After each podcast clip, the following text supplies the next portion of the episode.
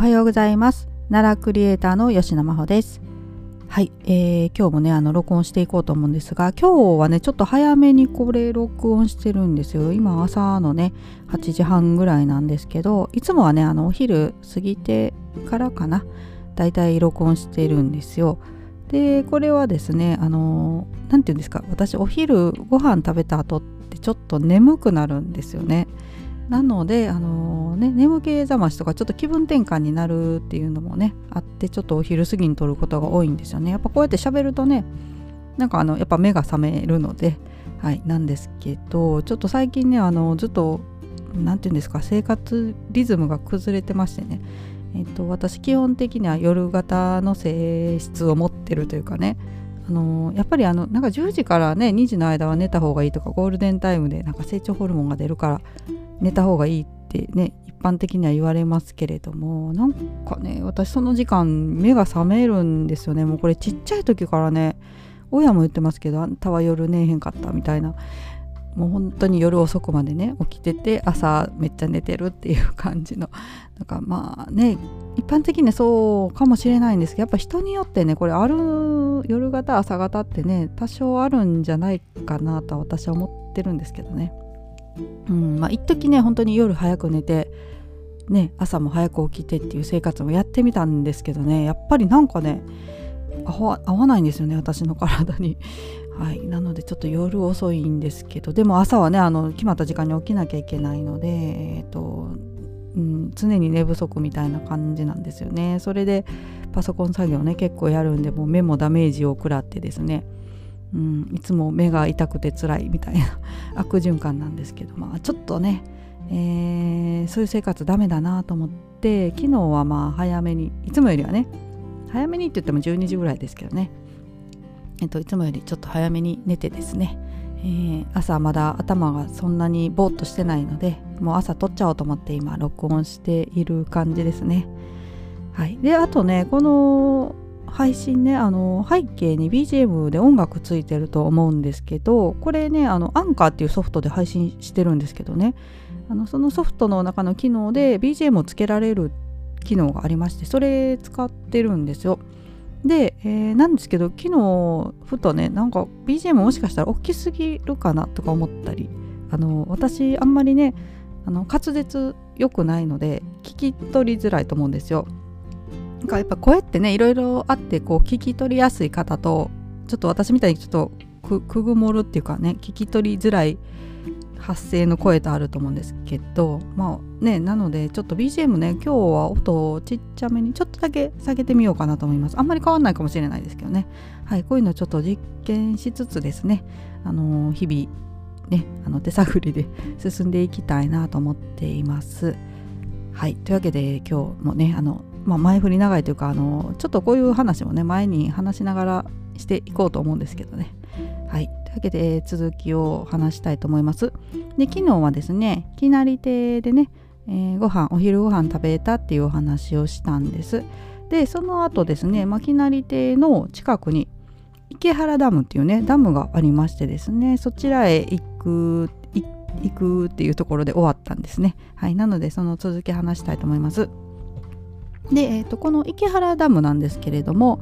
えーとまあ、ずっとね私前の放送からも言ってますけれども、あのー、漫画でね、ま、漫画というか、ま、漫画が原作ですけど「進撃の巨人」っていう漫画がありましてこれねご存知でない方にどう説明したらいいのかな。うん、ちょっとまあ名前ぐらいはね聞いたことあるっていうあとビジュアルもね印象的なのでなんとなく見たことあるっていう方もねおられる多いかなと思うんですけれどもねとまあ、漫画原作でアニメ化してますしね映画化もしてますしねかなりのヒット作ですよね。でえっ、ー、といつだったかな結構最近ですよね最終回漫画が終わったのがね。で私もあの漫画でずっと読んでてねいやもうなんかうんすごかったですね壮絶ななんかストーリーですよね。これ、うん、あんまり言うとねネタバレになるんであれなんですけどねなんか読み出しね最初の、まあ、123とか123巻とか読んでる感じだとねなんか人間とでかい巨人のお化けお化けじゃないな。怪物っていうんですか？とのまあ戦いみたいな話なんかなと思ったらまあ蓋開けたらっていうか話進んでったら全然違いましたね。これ作者さん頭どうなってんのかなと思いますけど本当に天才だなと思いますね。はいまあ、そういうねあのアニメアニメ漫画がありましてですねで、えー、そこにね「まあ、進撃の巨人」の中にえー、っとまあその人が住んでるところをね守るために巨人から守るためにねでっかい壁を作ってるんですよ。それをまあ三重にこう作ってるっていう世界観なんですけどそこにね出てくる、まあ、巨大な壁にこの池原ダムのねなんか壁っていうかその雰囲気がそっくりだっていうので、えっと、結構もう何年も前からですけどね、え、っともう5年とかぐらい前からとかなのかなあのインスタグラムとかでね結構写真撮ってて、えー、話題になってたんですよね。で私もそれ見ててねいつか私もここ行ってねその「進撃の巨人」っぽい写真撮りたいなってずっと思ってたんです。で、えー、ようやくねあの行くことができたんですけれどもでこの池原ダムなんですけどあの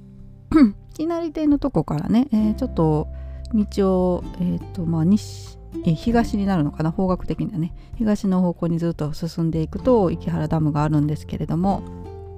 うんと、途中でねあの道が二手に分かれてまして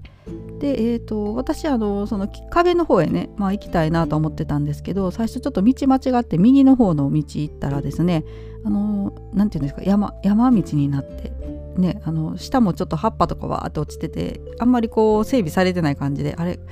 大丈夫かな？みたいな。これどこ行くんやろ？ってちょっと不安になったんですけどまあ突き進んでいってですね。まあ本当に車1台しか通れないようなねえー、ちょっと山道なんですけれども入っていったらですねこのダムのね上のところへ出たんですよね。はいまあ、こちらもね行ってみたいと思ってたんでまあまあまあ良かったと思って道間違っちゃったんですけどでえっ、ー、とそのダムのね上のことをね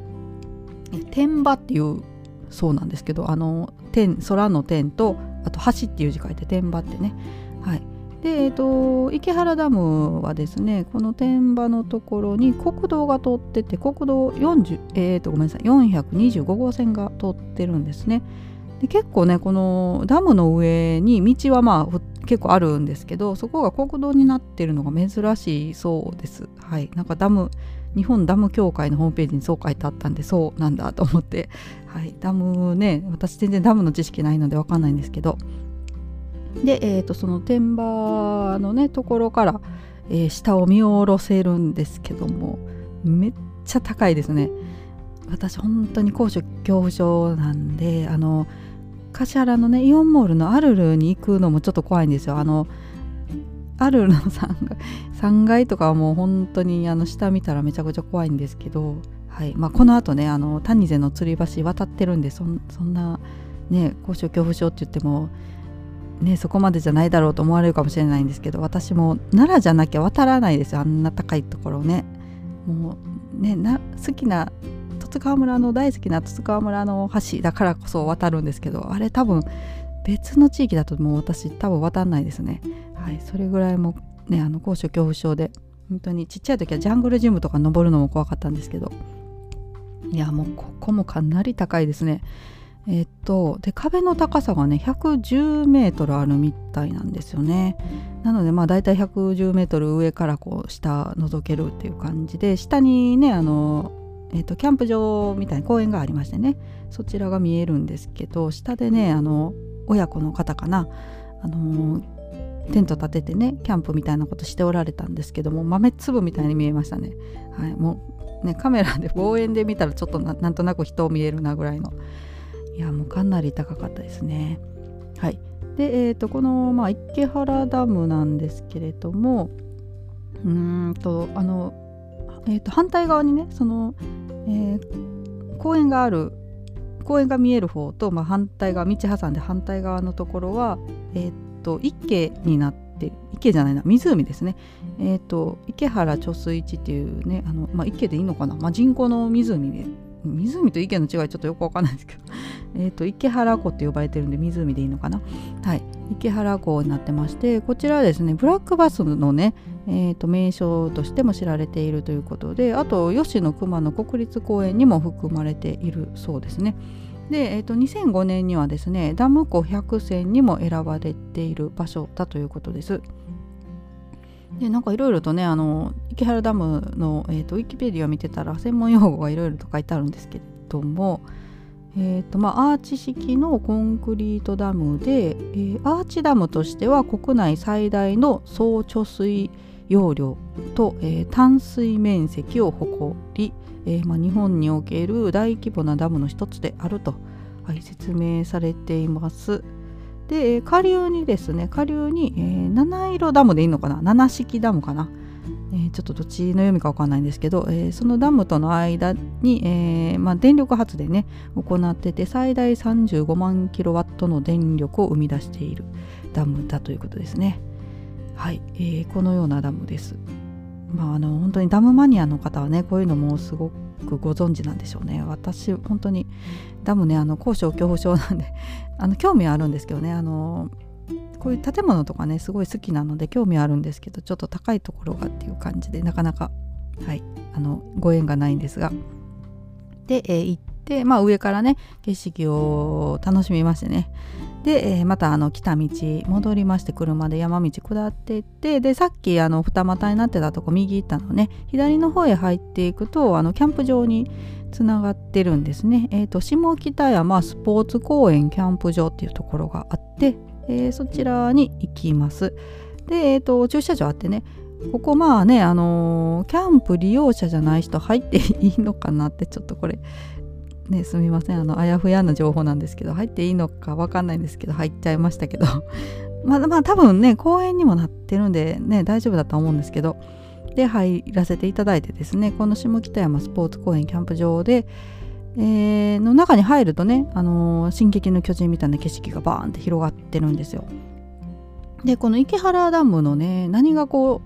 うね進撃の巨人たらしめてるかっていうとまずはまあその大きいね壁があるっていうのはもちろんなんですけど下がまあキャンプ場でちょっと洋風のね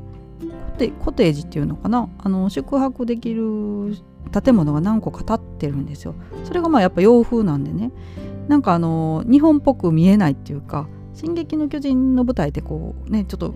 うん、洋風な感じの建物が建ってるところが舞台になってるのでね。あの雰囲気がそこにすごくまあなんか近い感じがするんですよね。はい、で、えーとまあ、写真ねもうめちゃくちゃ撮りましたねバシャバシャ撮って なんか巨人が出てきたらどんな感じかなとかいろんなね、えー、主人公主人公のエレンの気持ちになりながらですね、はい、撮ってきました。でえっ、ー、とまあ、この後ね私写真撮ったのをやっぱり撮ったからにはねなんかこう「進撃の巨人」っぽくしたいなと思って、えー、写真にね上から絵を描きましてね、はい、そういうパロディの画像を作ったりとかもしてしてねちょっと遊んでたんですけどそれまたあの音声のとこ貼っとこうと思います。はい、アンカーでね聞かれてる方は多分見れるんじゃないかなこの画像ねと思いますがはいであとはですねまあこのね「進撃の巨人の」